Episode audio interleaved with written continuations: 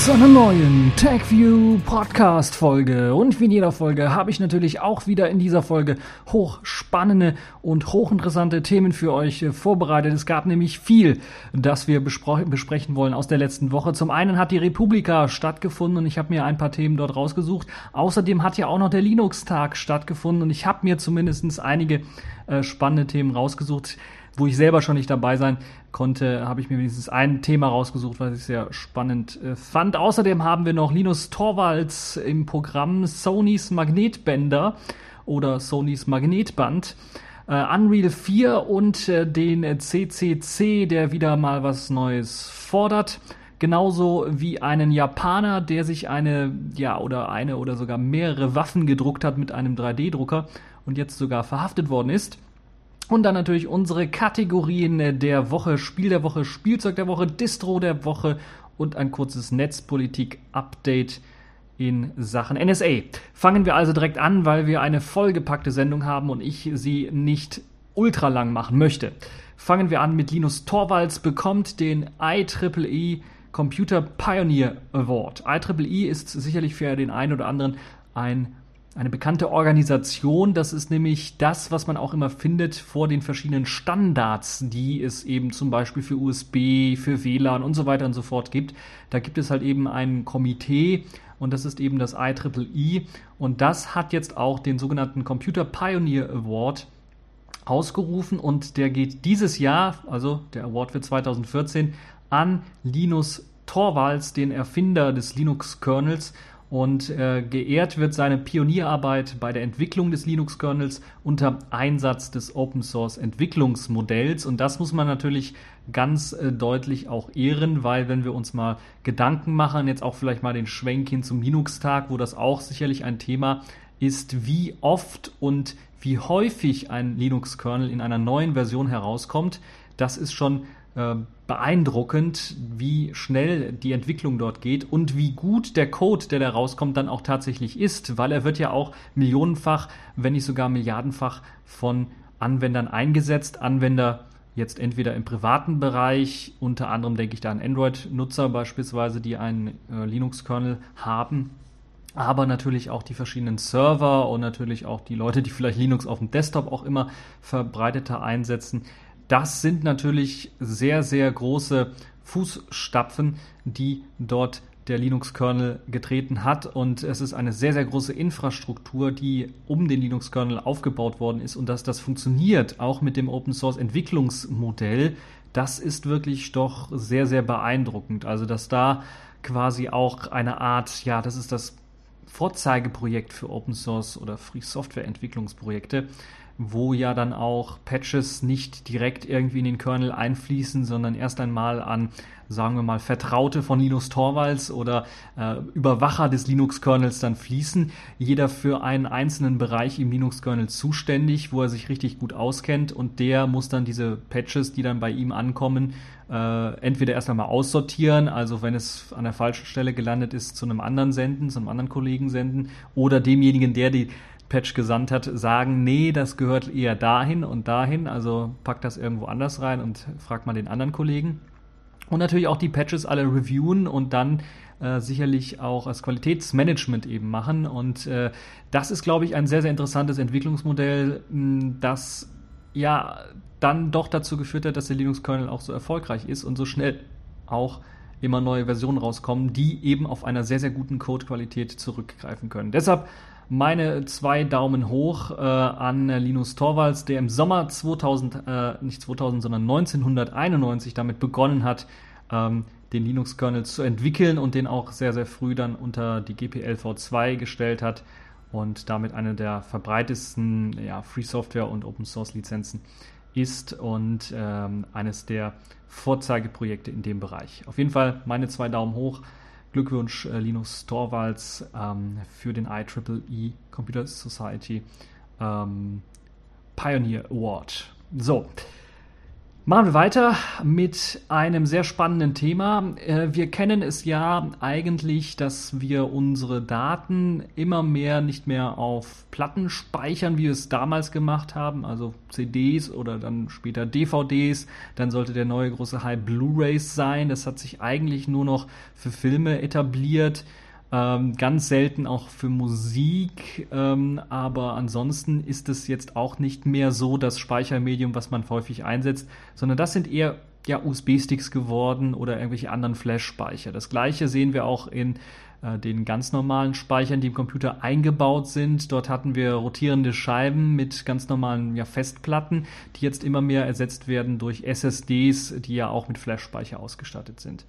Und da kommt man eigentlich nicht drauf, aber es gibt äh, tatsächlich ja immer noch, gerade für riesengroße Videoproduktionen, also richtig professionelle Videoproduktionen, Fernsehproduktionen und so weiter und so fort, sogenannte Magnetbänder. Und das sind ja aus, ähm, wenn wir uns mal überlegen, magnetische Bänder, das hatten wir ja in Disketten beispielsweise, in den drei 5 Zoll Disketten, 3,5 Zoll Disketten und auch den 5 Viertel Zoll Disketten. Ähm, da waren ja, war ja ein Magnet Band im Grunde genommen oder die gleiche Technologie wurde da fast verwendet. Ähm, und ja, Magnetbänder und Bänder allgemein ist ja noch eigentlich für den privaten Konsumenten eher noch vor der CD, also noch Urzeit oder richtig Steinzeit, wenn wir nicht ganz zu Schallplatten gehen wollen.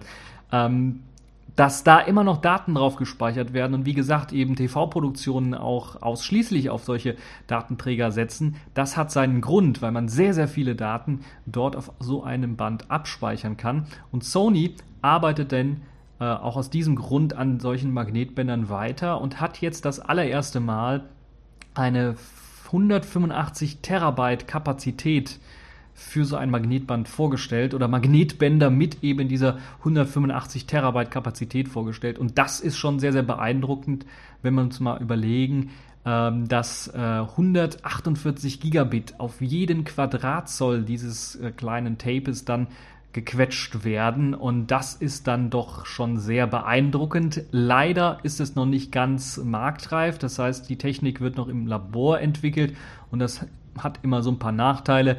Ähm, Im Labor kann man viel machen, Fehlerkorrekturen und eventuelle Sicherheitsgeschichten, äh, um Daten sicher auf so ein Band zu schreiben, einfach abschalten und dann kann man natürlich mehrere äh, noch mehr drauf speichern. Trotzdem ist das schon sehr, sehr gewaltig und selbst wenn wir da jetzt mal 85 Terabyte abziehen würden, was immer noch sehr gewaltig ist, haben wir 100 Terabyte als Band, was immer noch, also aus meiner Sicht sehr, sehr äh, großartig ist.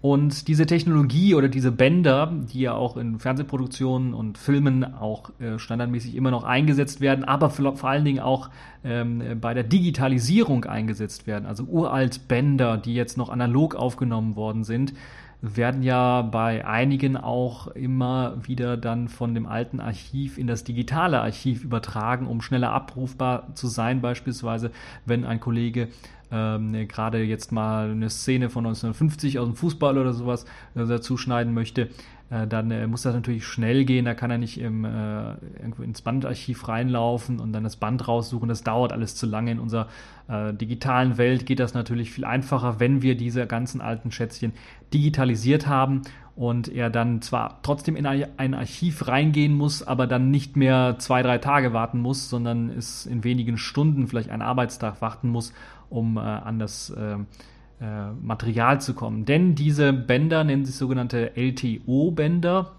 Da gibt es verschiedene Versionen auch von, von LTO.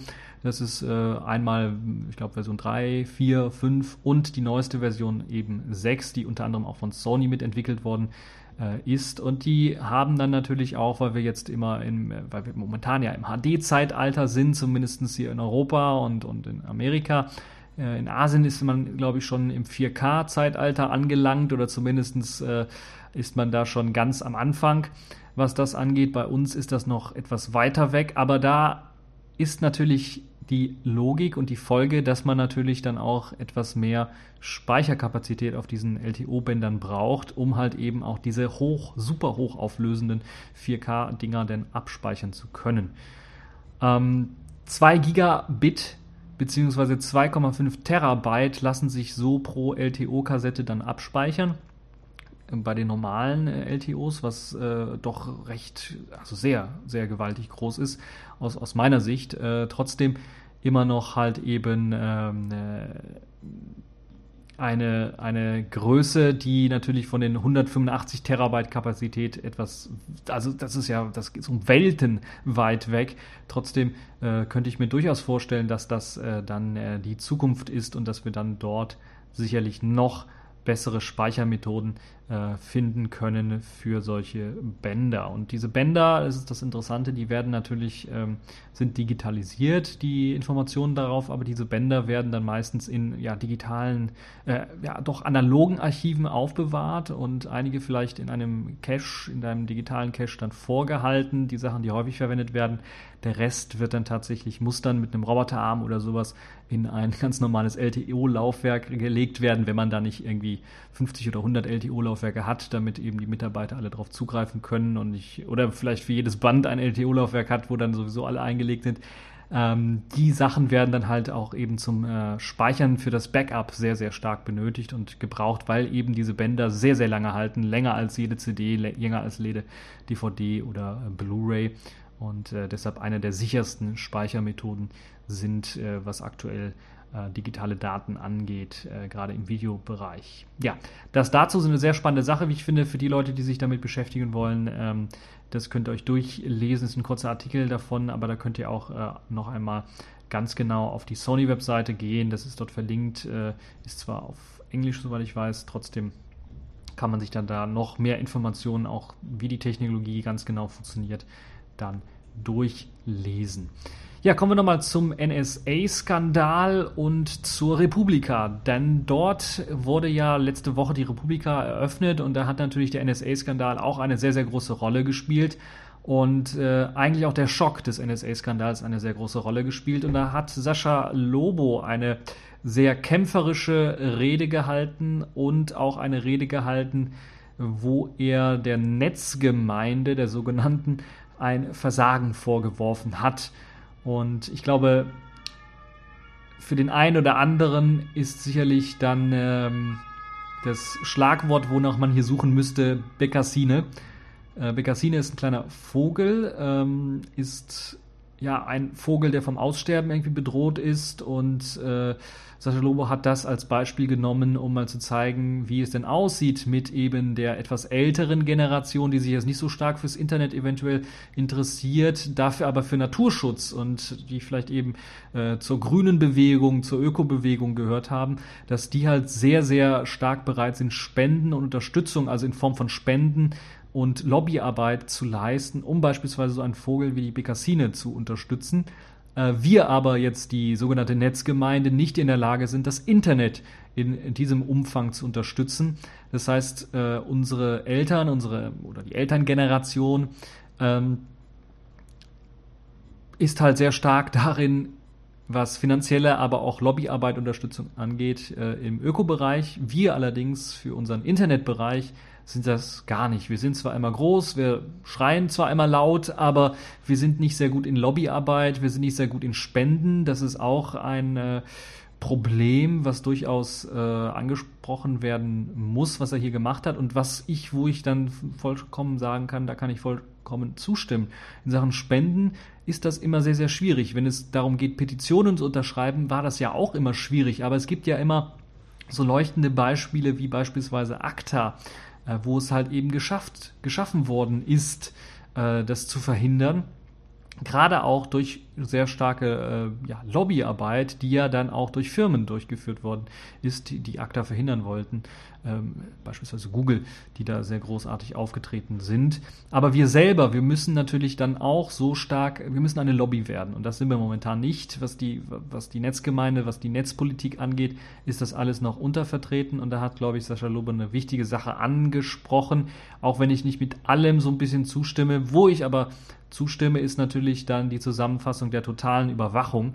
Die wird nämlich aus meiner Sicht auch viel zu locker in der Presse besprochen und auch von, ja, in, in Blogs beispielsweise auch viel zu locker teilweise gehandhabt, auch wenn da Kritiker sehr stark sind, aber die richtigen Kampfbegriffe fehlen so ein bisschen, weil total Überwachung äh, als Nomen jetzt zusammengeschrieben, das liest man doch eher selten, sondern man liest eher was von dem Ausspähaktion der NSA und das klingt immer so, als ob es halt eben ja eine temporär auf einen Fall begrenzte Spähaktion ist, aber es ist, wie eben äh, George Orwell beschrieben hat in seinem Buch 1984, äh, eine totale Überwachung. Jeder Einzelne wird überwacht. Nicht nur sein Internetverkehr wird aufgezeichnet und auf Servern der NSA gespeichert, sondern auch die Telefonanrufe, wer mit wem kommuniziert hat, um wie viel Uhr und wo er gerade war. Solche Geschichten sind eben auch mit dabei und die werden halt mit dem Begriff NSA-Spielaktion oder so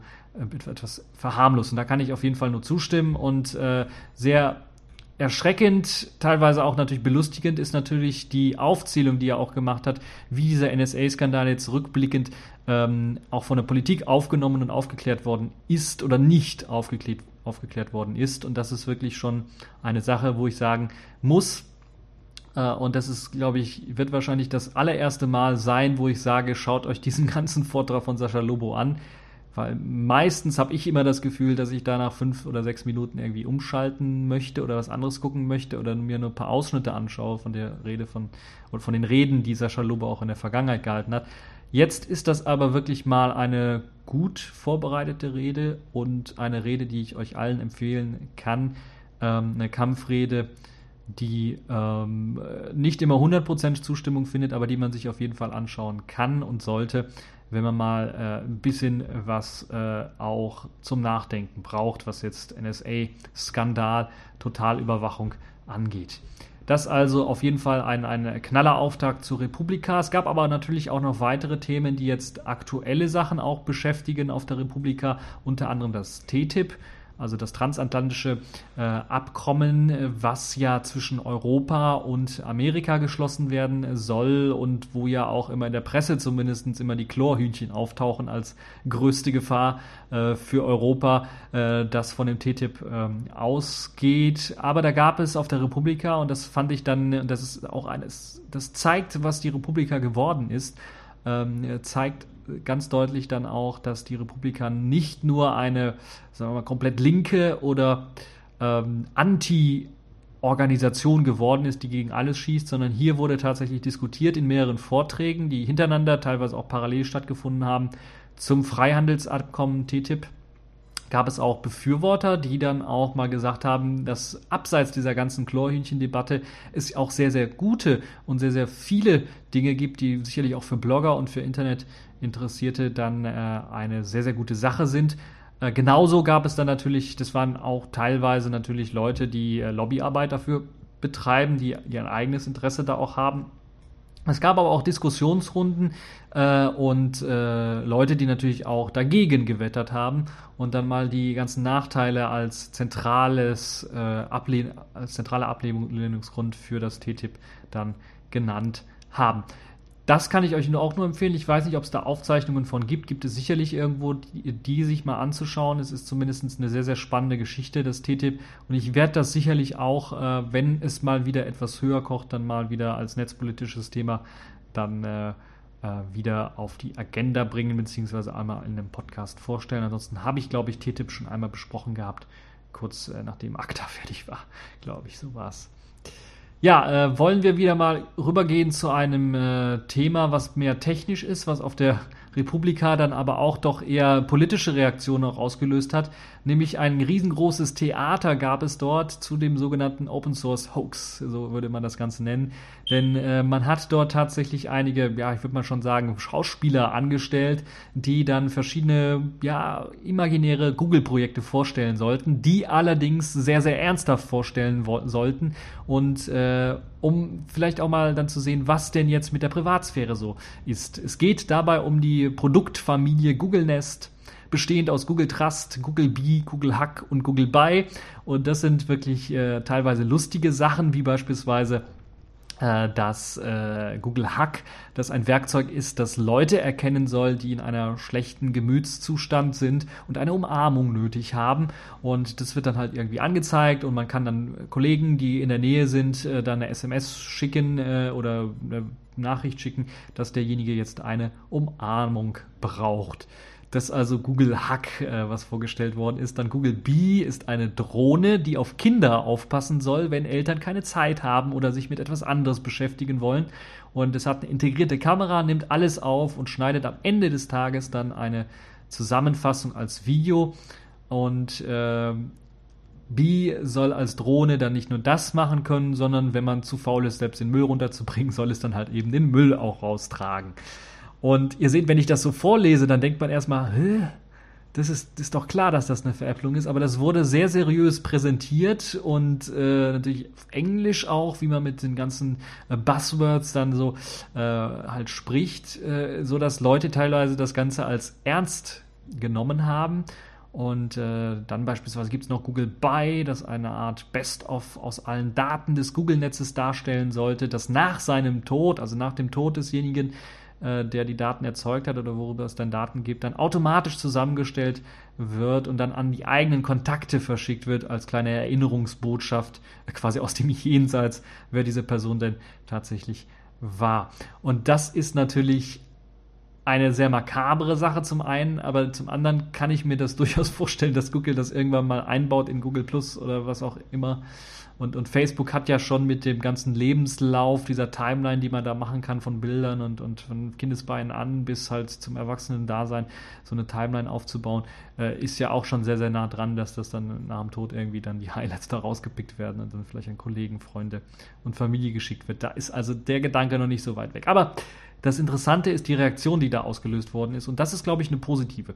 Weil zum einen haben die Politiker sehr stark direkt darauf reagiert. An Zynismus nicht mehr zu übertreffen, hat zum Beispiel äh, eine von den Linken gesagt, geschmacklos und grundsätzlich rechtsverletzend, zum Beispiel eine von den Piraten, aber auch andere Politiker sind eben äh, darauf angesprungen. Auch die Bürgerrechtler der digitalen Gesellschaft haben das äh, kritisiert, stark kritisiert und so weiter und so fort. Äh, das hat also nicht lange auf sich warten lassen und das ist, glaube ich, eine gute Reaktion. Zum einen, dass halt Leute sehr schnell auf äh, eine Kritik rausgegeben haben. Zum anderen natürlich zeigt es auch so ein bisschen, wo wir jetzt gelandet sind, dass man das nicht sofort erkannt hat als Hoax, als, als Witz, als nicht ernst gemeint, sondern dass man tatsächlich davon ausgegangen ist, das sind wirklich die neuen Produkte, die Google irgendwann mal auf den Markt bringt. Also, dass es gar nicht mehr so abwegig ist, dass es solche Produkte auf dem Markt geben könnte. Das ist, glaube ich, das eigentliche Problem, was hier aufgezeigt worden ist. Am Ende des Talks, ich weiß gar nicht, ob es im Livestream dann noch zu hören war oder mitgeschnitten worden ist, wurde dann aber tatsächlich gesagt, das ist alles nur ein Hoax und ein Open Source Hoax, so hat man das Ganze genannt. Deshalb äh, habe ich das auch mal so genannt. Äh, das sei also alles nur eine Veräpplung gewesen und das sei eigentlich gar nicht ernst gemeint gewesen und eigentlich auch gar nicht von Google, sondern das war halt einfach nur ausgedacht, mit Schauspielern vorgetragen und ja, eine, ein sehr spannendes Experiment, wie ich fand, was man auf der Republika dann durchgeführt hat. Ja, der Bogen, glaube ich, jetzt von der Republika, die auf Berlin, in Berlin stattgefunden hat und zum Chaos Computer Club, der ja sehr stark auch in Berlin tätig ist, ist, glaube ich, dann gar nicht mal so groß. Der CCC hat wieder eine neue Forderung gestellt und diesmal eine sehr interessante Forderung, wie ich finde, worüber mal äh, nachgedacht werden sollte. Nämlich fordert der CCC, Hersteller sollen für Fehler in proprietärer Software haftbar gemacht werden sollen. Das heißt, wenn ihr jetzt als Firma proprietäre Software erstellt, Microsoft zum Beispiel Windows, und in Windows ein Bug ist schwerwiegender Fehler, der tausend Firmenrechner oder sowas oder tausende von Firmenrechner in einem Betrieb irgendwie betrifft und in mehreren Betrieben dann weltweit Millionen betrifft, dann soll es die Möglichkeit bestehen, dass die Firma Microsoft haftbar gemacht werden wird für diesen Bug das ist schon ein starkes äh, Stück, äh, gerade wenn es um die Firmen geht, äh, die dann sagen, nein, um Gottes Willen, und sie werden sich wahrscheinlich mit Händen und Füßen wehren dagegen. Aber die Forderung des CCC ist gar nicht mal so schlecht.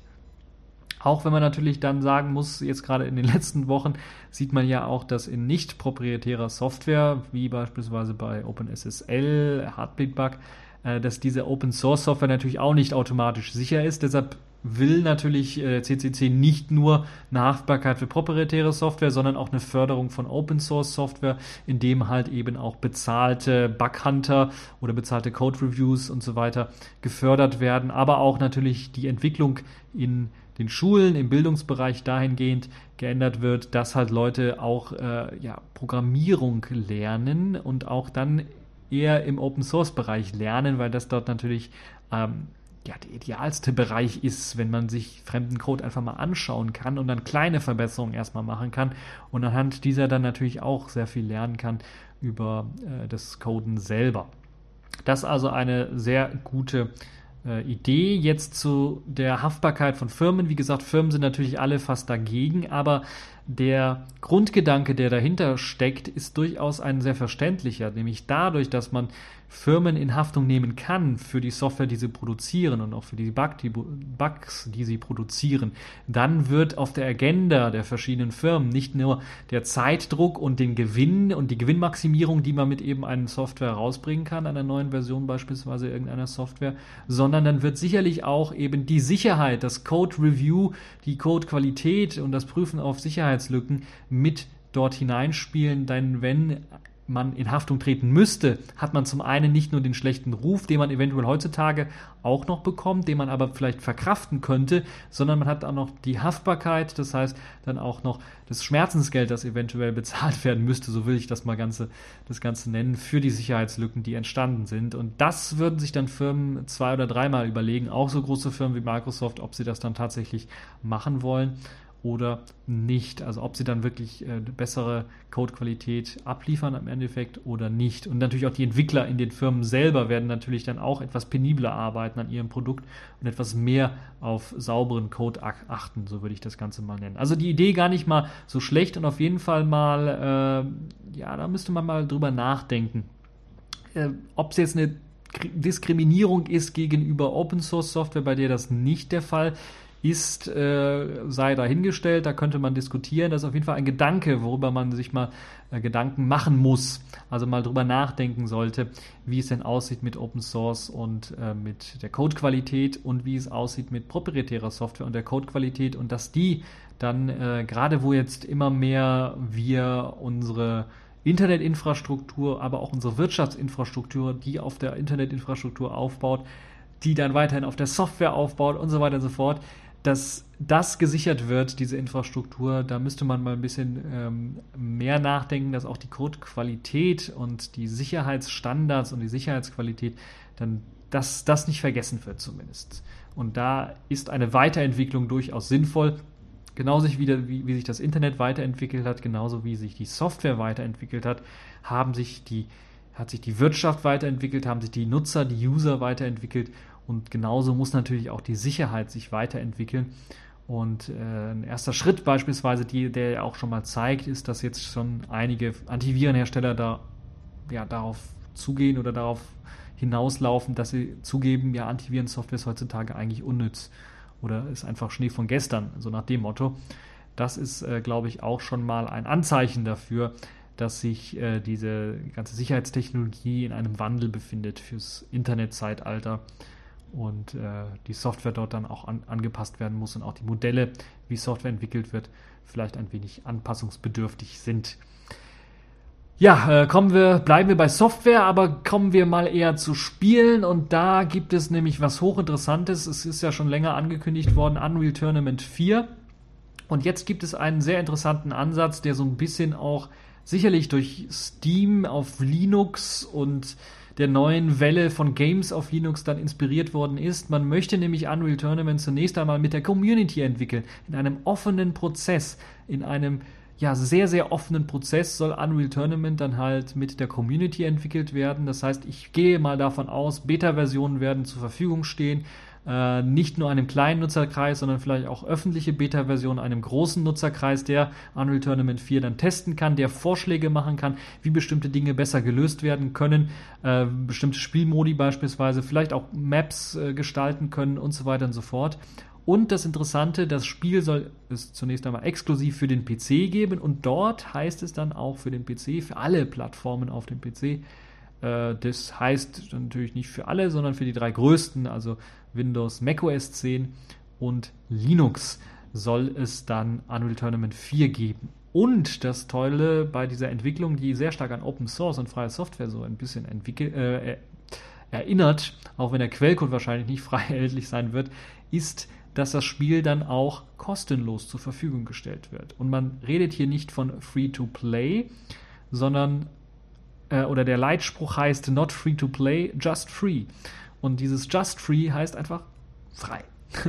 so könnte man es sagen. Also nicht das, was man ja ich jetzt schon jahrelang so ein bisschen bombardiert wird mit Free-to-Play angelockt wird und dann muss man im Endeffekt dann äh, doch noch bezahlen, um das Spiel wirklich durchspielen zu können oder bestimmte Levels im Spiel zu erreichen. Das soll hier nicht der Fall sein, sondern sollte einfach frei sein. Es soll aber einen sogenannten Marketplace geben für Erweiterungen des Spiels, für Modder und 3D-Künstler, die dann Erweiterungen des Spiels rausbringen. Und da könnt ihr mir durchaus vorstellen, dass dann auch das in eine Richtung gehen könnte wie bei Half-Life 2 und Jerry's Mod und weiteren Dingen, dass da eventuell dann auch nicht jetzt nur Gamespiel-Modulierungen dann irgendwie für das Gameplay von Unreal Tournament 4, was sich da irgendwie dran anschließt, gemacht wird, sondern dass da komplett neue Spiele sich äh, irgendwie entwickeln lassen können, äh, die eben auf Unreal Tournament 4 basieren, also richtige Total Conversion Mods könnte man das Ganze dann auch nennen.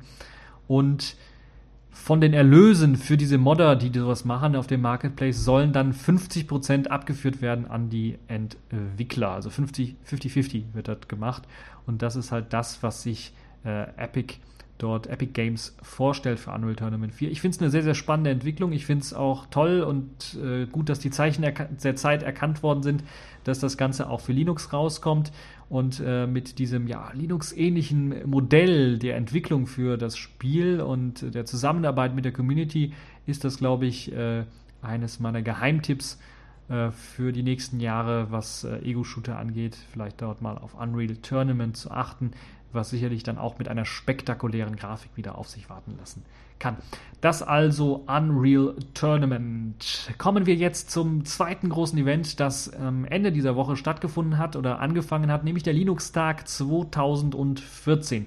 Das allererste Mal wurde also nicht das allererste Mal, aber jetzt seit dem letzten Mal, also nee, man hat den Standort gewechselt. Also vorher war man ja in den Berliner Messehallen, äh, wo ich ja auch letztes Jahr dann war und teilweise mit Radio Tux dann auch berichten konnte, was es dort alles gab, hat man es dieses Jahr äh, geändert. Der äh, Austragungsort ähm, und auch die Konferenzdauer wurden geändert, die Vortragszeiten wurden geändert und die Eintrittspreise wurden geändert. Das heißt, ähm, das Ganze wurde am Donnerstag eröffnet, geht bis Samstag, also bis, ja, bis Samstag, bis zum 10. geht das nur, also einen Tag kürzer als vorher. Dafür gibt es jetzt auch abends Vorträge, das heißt, dass die nicht schon um, ich weiß nicht, 16 Uhr oder sowas enden, die Vorträge, Vorträge sondern dass sie auch noch bis spät abends gehen können. Äh, der Austragungsort ist jetzt nahe der Republika. Lasst mich nicht lügen, ich habe es vergessen. Station Berlin. Dort ist äh, der Austragungsort äh, jetzt. Das sorgt zum einen natürlich für eine etwas, etwas andere Atmosphäre, nicht mehr so eine sterile Atmosphäre mit großen Hallen, die man durchlaufen muss, wenn man von einem zum anderen Ort kommen möchte. In der Linux-Messe, was ja so teilweise zumindest im letzten Jahr der Fall war. In diesem Jahr also Station Berlin ein bisschen was kuscheliger, ein bisschen was kleiner, das Ganze eine andere Atmosphäre. Äh, das Ganze äh, hat natürlich dann auch bei den Vortragshallen wirkt das halt auch ein bisschen was anders, etwas billiger könnte man auch sagen. Die ganzen Sitze und Stühle, die dort sind, zumindest so wird es hier beschrieben und so sieht man es auch teilweise in Screenshots, wirkt es vielleicht ein bisschen was billiger. Trotzdem ist es nicht minder schlecht, würde ich mal sagen. Das, was ich nicht so ganz verstehe, also beziehungsweise wo ich die Veranstalter dann doch verstehe, was ich aber dann für den ganz normalen Nutzer so ein bisschen als Ausschlusskriterium erachte, ist, dass die Preise gestiegen sind, enorm gestiegen sind für den Eintritt. Von eben äh, 50 Euro, die es vorher waren, sind es jetzt 150 Euro, also 100 Euro gestiegen. Und das ist schon happig, finde ich. Also das ist schon richtig happig dafür, dass man jetzt nur noch drei Tage dann hat. Äh, ein Tagesticket am Donnerstag und Freitag kostet dann 109 Euro, ebenfalls sehr, sehr happig, wie ich finde. Dann gibt es aber den sogenannten Community Samstag, also der letzte Tag, äh, der dann extra billig sein soll. Da kann man dann für 10 Euro äh, am Linux-Tag teilnehmen. Schade finde ich so ein bisschen, dass man die Community dann auf den Samstag verlegt. Also für die Leute, die tatsächlich sich dann für wenige Euro dann das Ganze anschauen wollen, die werden halt eben auf Samstag vertröstet und davor ist dann doch eher Leute, die sich das eher leisten können oder eher auch Business-Leute dort drin, was ich schade finde einerseits finde ich das schade, andererseits kann ich das doch durchaus verstehen, weil eben Geld eingenommen werden muss, auch mit dem Linux-Tag. Und äh, ja, müssen wir mal schauen, wie sich das im äh, Laufe dann äh, der Zeit weiterentwickeln wird, in den nächsten Jahren, äh, wie sich das weiterentwickeln wird. Trotzdem ist das so ein kleiner Kritikpunkt, den ich da äußern möchte. Ich war äh, diesmal nicht am Linux-Tag, äh, ganz einfach aus dem Grund, weil ich Geburtstag zu der Zeit hab, äh, hatte und deshalb hat das nicht funktioniert. Auch drei Tage, dann hätte es sich nicht gelohnt, nach dem Geburtstag dahin zu fahren für einen Tag. Ähm, Trotzdem gab es spannende Vorträge, wollen wir direkt beim Linux-Tag äh, bleiben, ähm, zu verschiedenen Bereichen. Ist ja nicht nur der Linux-Tag selber dort äh, auf dem Messe, auf dem Messegelände, wollte ich schon sagen, auf dem Gelände, äh, sondern auch die DroidCon, also die Android-Konferenz ist auch äh, dort, findet parallel quasi statt. Und die Republika hat ja gerade aufgehört und ist auch dort direkt in der Nähe, deshalb ist das äh, quasi äh, ein Übergang für die Leute, die von der Republika, die können eigentlich direkt ausschlafen und weiter da bleiben und sind dann am Linux-Tag. Es gab da einen sehr interessanten Vortrag äh, vom ersten Tag, glaube ich, den ich da so rausgepickt habe als eines der Highlights, vielleicht für viele sehr interessant, für mich zumindest sehr interessant, nämlich ein Desktop-Projekt, das zwölf Jahre lang in Entwicklung war und es jetzt geschafft hat, diesen Zwölf-Jahres-Zyklus, den sie hatten, dann besser zu organisieren, sodass sie etwa in drei Monaten immer ein neues Release rausbringen. Die Rede ist natürlich von Enlightenment oder auch E17. Das äh, wird teilweise immer noch so genannt, obwohl es jetzt schon E18 und E19, also E18 gibt es schon stabil, E19 ist schon in der Entwicklung, ähm, gibt, äh, ist das doch schon ein bisschen was bemerkenswert. Also Enlightenment 17 hat tatsächlich zwölf Jahre gebraucht, von äh, dem Jahr 2000, wo es angefangen worden ist, bis 2012. Man hat da natürlich immer noch so ein bisschen auch neu entwickelt, komplett neu gestartet und so weiter und so fort. Deshalb hat das sehr, sehr lange gedauert. Jetzt ist man aber auch, auch durch die Unterstützung von äh, Samsung, weil viele der Mitarbeiter, die sich jetzt äh, für die EFL, die Enlightenment Foundation Library, ähm, dafür entwickeln, die arbeiten auch für Samsung teilweise. Und ich glaube, auch dadurch ist man auf einen anderen Entwicklungszyklus so ein bisschen umgestiegen.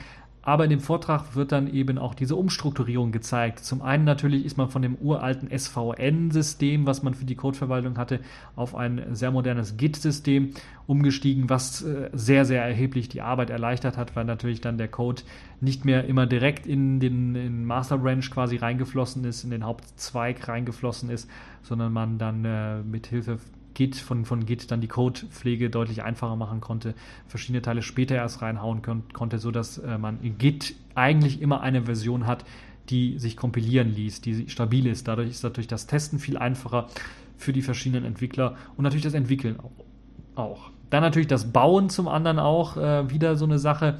Äh, mithilfe von äh, Continuous Integration Werkzeugen wie zum Beispiel Jenkins ist man eben äh, dazu äh, übergegangen, dass man mithilfe auch verschiedener Compiler die Möglichkeit hat, den Code für verschiedene Architekturen direkt zu kompilieren und dadurch Fehler schneller ausfindig zu machen, weil ja E17 nicht nur eben auf x86-Rechnern läuft, sondern auch auf ARM-Rechnern, äh, auf verschiedenen anderen Plattformen sicherlich auch lauffähig sein soll.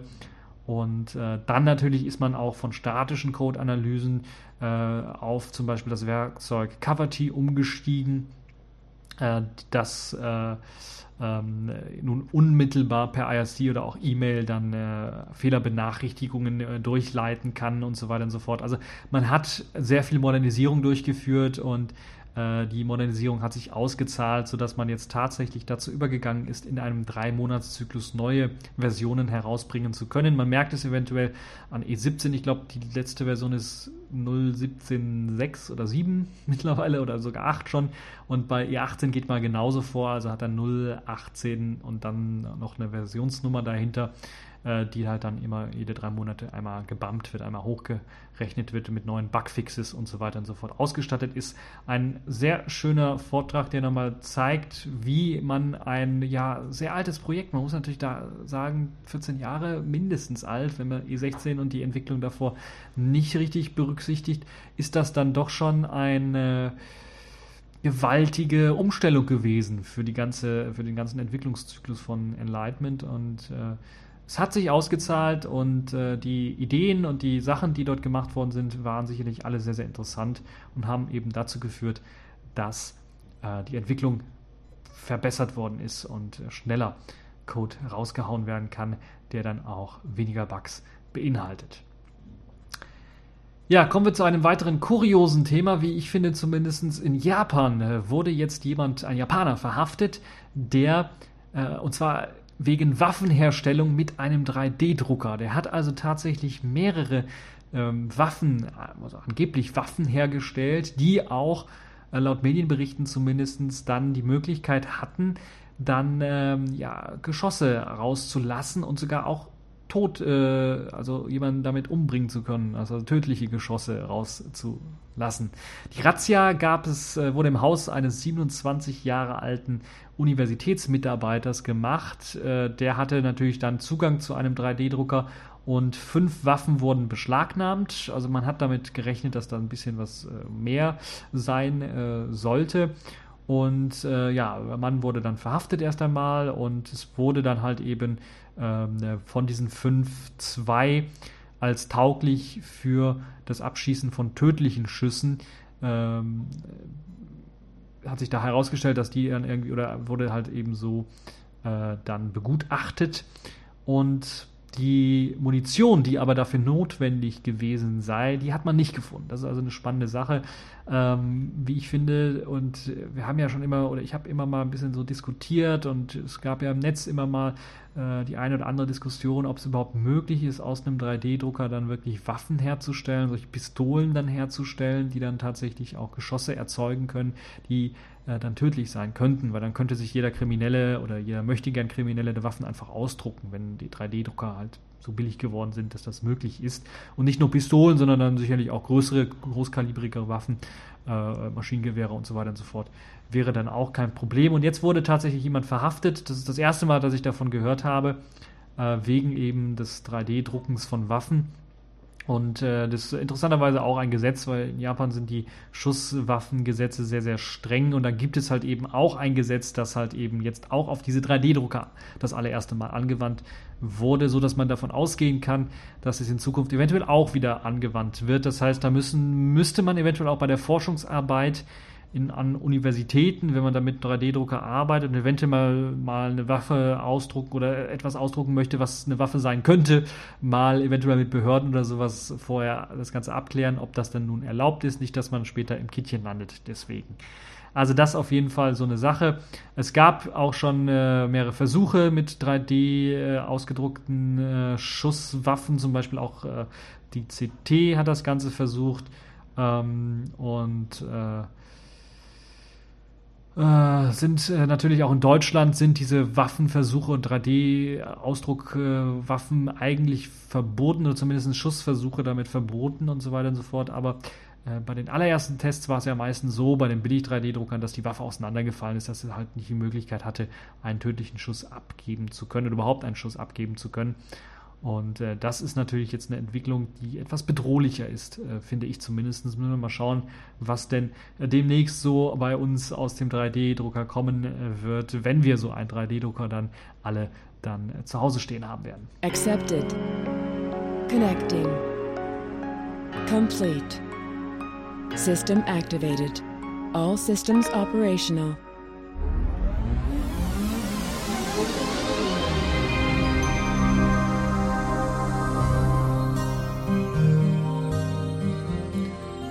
Begeben wir uns für das Spiel der Woche in den Weltraum, in eine fantastische neue Welt, die Welt von Star Conflict.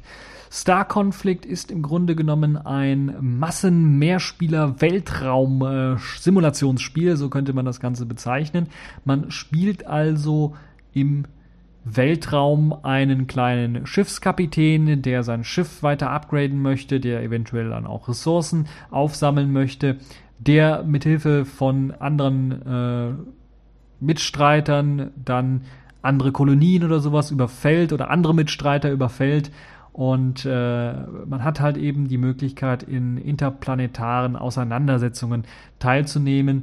Und ja, das ist, glaube ich, eine sehr, sehr spannende Geschichte. Die Grafik sieht sehr, sehr fantastisch aus. Das Spiel ist free to play. Äh, das heißt, man kann äh, im Spiel natürlich dann, wird man aufgefordert, ein paar Dinge sicherlich auch zu kaufen. Ähm, aber es sieht sehr fantastisch aus, muss man ganz ehrlich sagen. Die ganze Grafik ist äh, sehr, sehr beeindruckend. und äh, die Möglichkeit, dass man da auch mit mehr Spielern Spaß haben kann und sich gegenseitig abschießen kann, äh, wo dann auch sehr stark auf Simulation eher gesetzt wird, nicht so sehr auf Arcade. Da kann man sich sicherlich dann auch stundenlang, monatelang, jahrelang mit vergnügen mit dem Spiel, äh, Dinge aufzubauen äh, und äh, Dinge zu verändern, sein Schiff abzugraden, sein Schiff äh, Kampf äh, erprobter, kampffähiger zu machen. Ein sehr, sehr spannendes äh, Spiel. Das gibt es unter anderem bei Steam.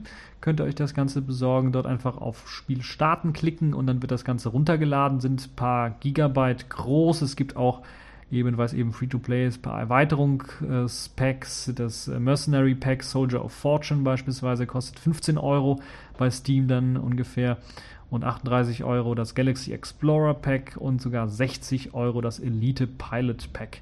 Also da gibt es eine ganze Menge an, an äh, Dingen, die man dann noch äh, dazu rüsten kann für das Spiel. Ein sehr, sehr spannendes Spiel, wie ich finde. Äh, sollte man auf jeden Fall zumindest das Free-to-Play dann mal anspielen, wenn man auf solche Weltraum-Simulationsspiele steht und äh, zumindest mal den Weltraum so ein bisschen erleben. Das ist nämlich auch sehr äh, nicht öde gestaltet, sondern sehr, sehr spannend gestaltet mit verschiedenen äh, Sonnensystemen, mit verschiedenen äh, netten Grafikeffekten, äh, Asteroidenfelder und äh, Stationen auf Asteroidenfeldern und so weiter und so fort. Also ein sehr, sehr spannendes Spiel, kostenlos spielbar, ein MMO im Weltraum, das sich auf jeden Fall lohnt, dann auch mal anzuschauen. Das Ganze läuft eben auf allen drei großen Plattformen, Windows, Apple, Mac und äh, Linux. Und das auf jeden Fall also mal einen Blick wert. Kommen wir zum äh, Spielzeug der Woche, das fast schon genauso quietschbunt daherkommt wie das Spiel davor.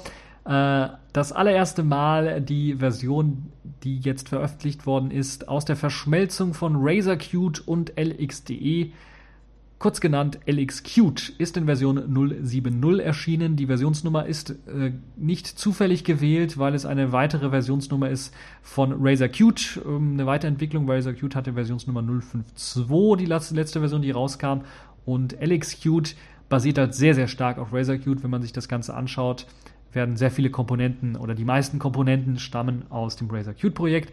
Nichtsdestotrotz ist der Zusammenschluss zwischen LXDE und Razer Qt beschlossen. Die Teams arbeiten daran, den sogenannten LX Qt Desktop dann auf die Beine zu stellen und die erste Version 070 ist als Beta jetzt erschienen und das Ganze ist schon eine sehr, sehr spannende Sache, wo jetzt im GNOME-Lager immer mehr Forks auftauchen oder immer mehr ja, Alternativen zu GNOME Shell, die trotzdem irgendwie auf GNOME basieren. Ist es hier mal anders? Hier wollte LXDE auf Qt setzen und Razer Qt gab es schon und da haben sie sich gedacht, sollen wir uns nicht zusammenschließen? Macht doch mehr Sinn, wir haben die gleichen Ziele und das haben sie dann auch gemacht. Es gibt bereits Arbeiten, die in der neuen Version mit reingeflossen sind, auch für die Zukunft schon. Vorausschauend natürlich die Unterstützung von Qt 5, die Qt 5 Kompatibilität, die sehr, sehr wichtig ist, auch zum einen, äh, für beide Desktops sehr, sehr wichtig ist, also für diesen Desktop sehr wichtig ist, weil er ja auch auf Wayland irgendwann laufen soll und da gibt es halt eine äh, Unterstützung in Qt 5 dafür, deshalb ist das sehr, sehr einfach. Dann wurden natürlich auch neue Technologien mit eingepflegt, zum Beispiel Support für System D basierende Systeme, was ja immer wichtiger äh, sein wird jetzt in der kommenden, in den kommenden Linux-Distributionen, die dann alle auf System D basieren werden oder aufsetzen werden. Es gibt eine Unterstützung für Theming, also Cursor und äh, Aussehen lassen sich nun besser verändern und erweitern. Man hat da auf die Tools gesetzt, die Razer Qt bereits schon entwickelt hat.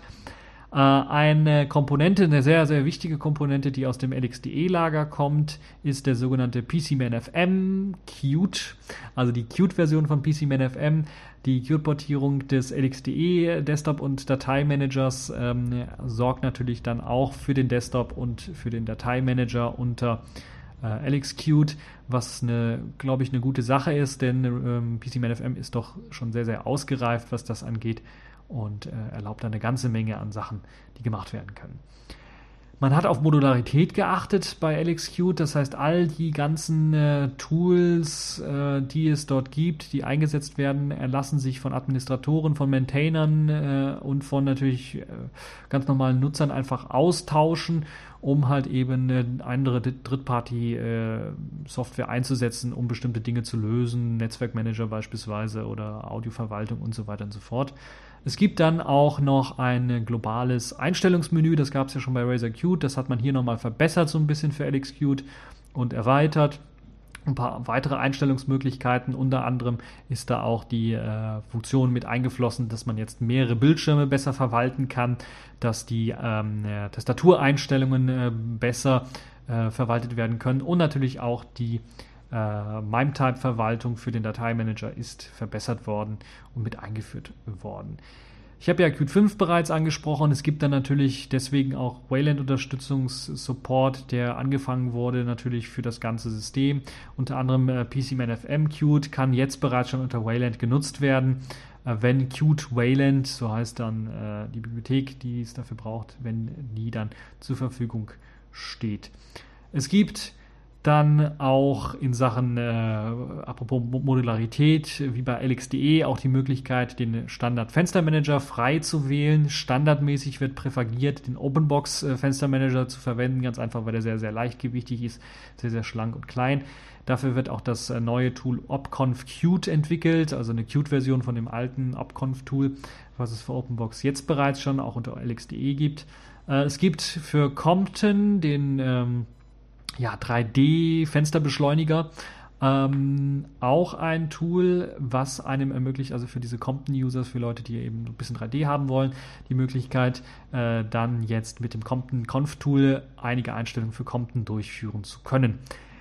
Dann äh, gibt natürlich gibt's auch die Möglichkeit, und das ist das, was ich momentan eher empfehlen würde, auch wenn es ein bisschen was mehr Ressourcen frisst, KWin zu verwenden. Also Quinn kann man ganz einfach auch mit LXQt verwenden. Wenn man KDE-Nutzer ist, ist das sicherlich äh, kein großes äh, Problem. Dann kann man auf die Konfigurationstools von KDE natürlich auch oder Quinn äh, zurücksetzen äh, oder darauf setzen, was erst einmal Effekte angeht, aber dann natürlich auch was das Konfigurieren äh, des Fenstermanagers angeht, ist sicherlich eines der ähm, dann mächtigsten Fenstermanager für LXQt. Schön ist, dass man halt eben diese Auswahlmöglichkeit hat und dass die einem geboten wird.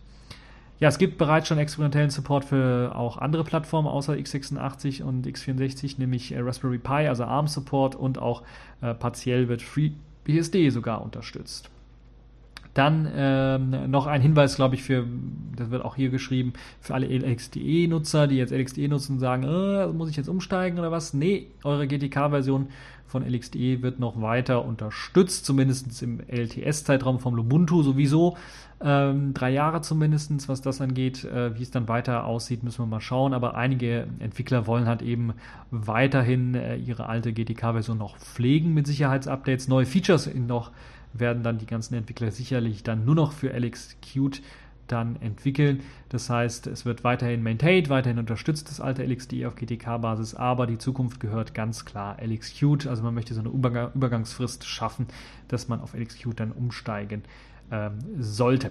Das also das Spielzeug der Woche. Könnt ihr euch auch alle anschauen, denn das ist, glaube ich, für alle Distributionen bereits gepackt. Es gibt für Debian, für Ubuntu, für Arch Linux, für äh, Seduction in dem Fall, also ein Debian-Derivat, äh, was auf SID-Basis beruht, gibt es äh, bereits fertige Binärpakete, aber auch einige andere haben sicherlich dann schon ein paar Binärpakete hier und da äh, rausgegeben, die jetzt noch nicht auf der offiziellen Seite zu finden sind. Müsst ihr euch mal ein bisschen umschauen.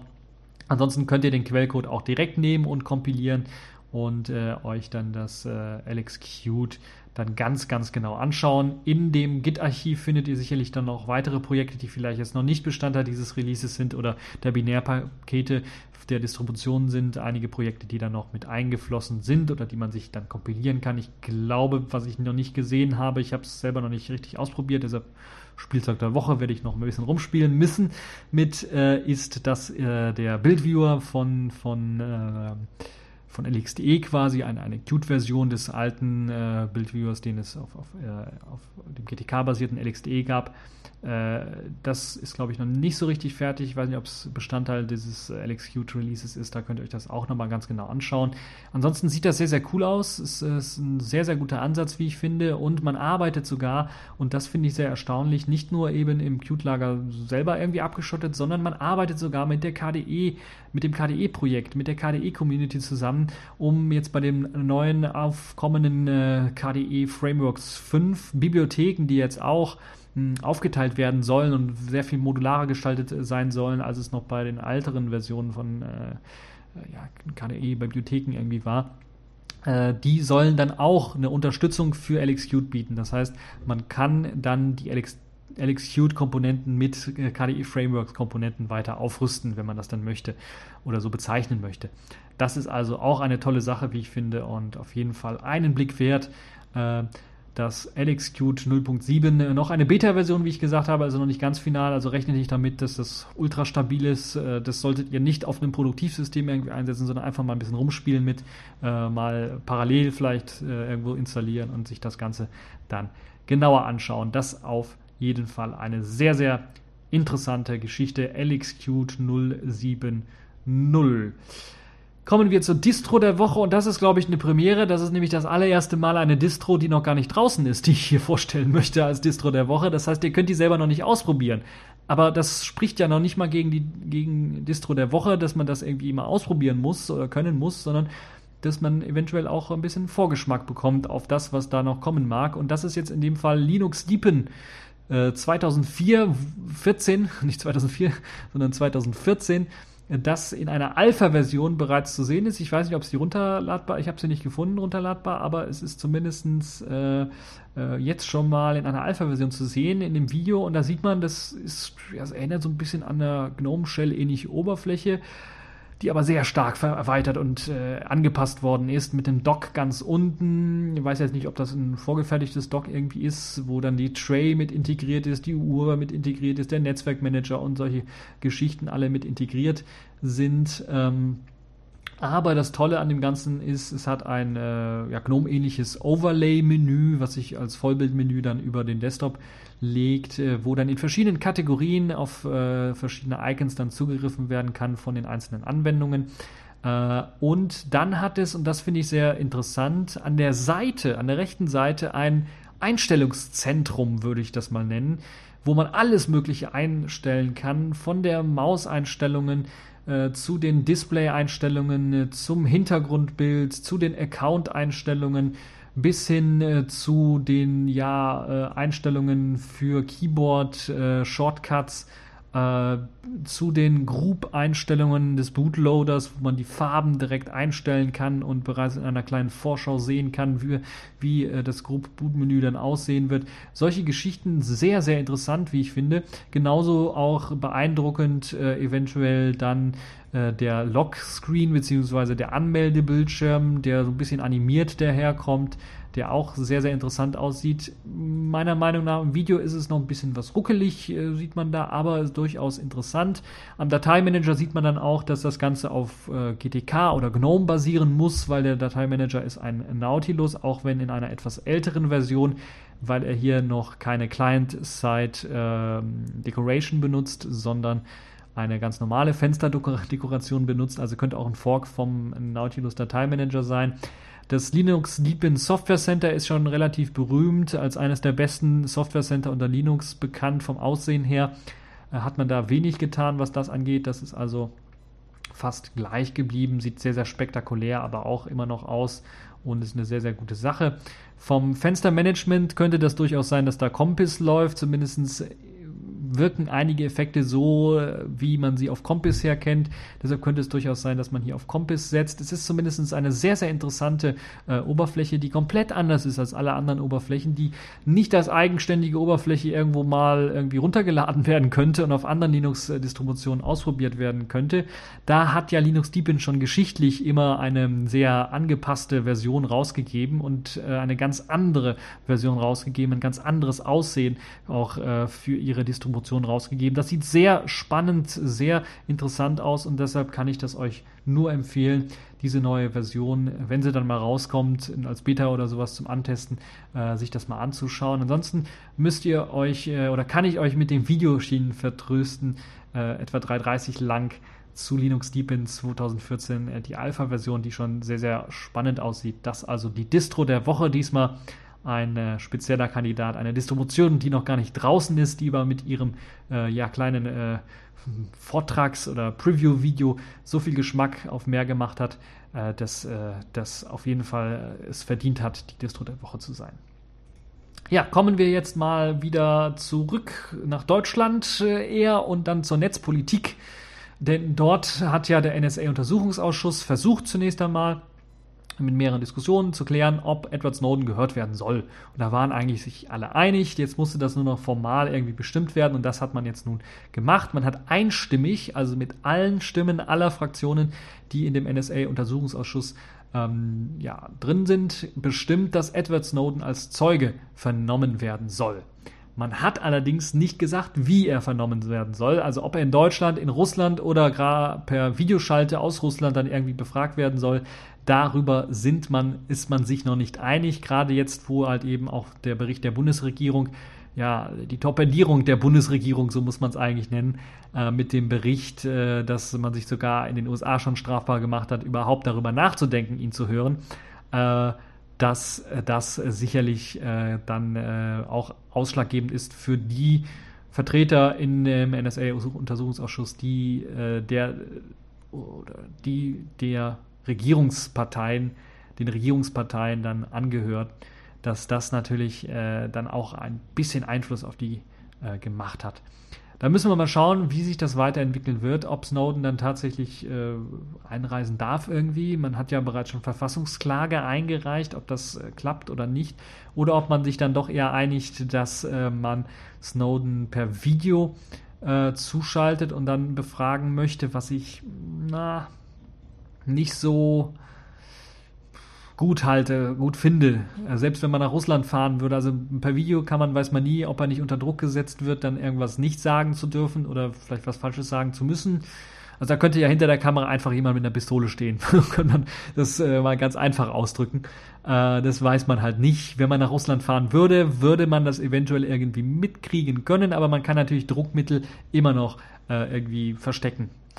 Äh, wenn man, also sicherste Methode wäre natürlich, ihn nach Deutschland zu holen und erst einmal für äh, die Zeit, wo er dann hier in Deutschland ist und äh, für die Untersuchung dann wichtig gebraucht wird, dann ein Asyl zu gewähren und diesen äh, Auslieferungsvertrag mit den USA erst einmal auf, Aus, auf, auf Eis zu legen, weil hier nationale Interessen den äh, internationalen Interessen, dem Auslieferungsverfahren, äh, ja, weil die einfach drüber stehen das geht, das kann man machen, das haben andere, das hat man schon in anderer Sache sowieso mit den USA bereits schon gemacht. Also das ist, äh, glaube ich, kein großes Problem. Natürlich ist man ist die Beziehung zwischen der USA und Deutschland ein bisschen was geschädigt, aber wer hat damit angefangen? Die USA natürlich, dann kann man auch dem mal eins reinhauen.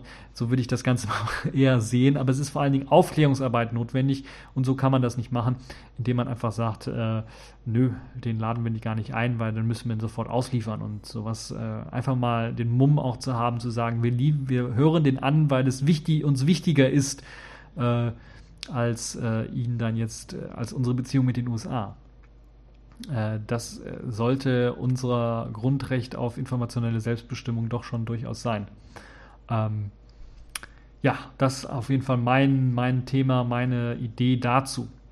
Nun ja, das war es eigentlich auch schon für diese TechView Podcast-Folge. Ihr habt es gemerkt, ich habe es geschafft, in relativ kurzer Zeit viele Themen mit unterzubringen. Ich hoffe, es hat euch gefallen. Ihr habt Spaß dabei an dieser TechView Podcast-Folge. Gab ja sehr, sehr viele Themen. Hoffe, dass es in der nächsten Woche dann nicht irgendwie zu einer Themenflaute kommt.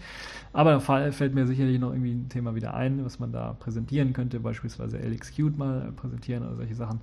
Ähm, das auf jeden Fall äh, für diese Woche alles äh, aus dem äh, LX, äh, aus dem LXDE wollte ich schon sagen Studio. Nein, äh, aus oder von dem TechView Podcast.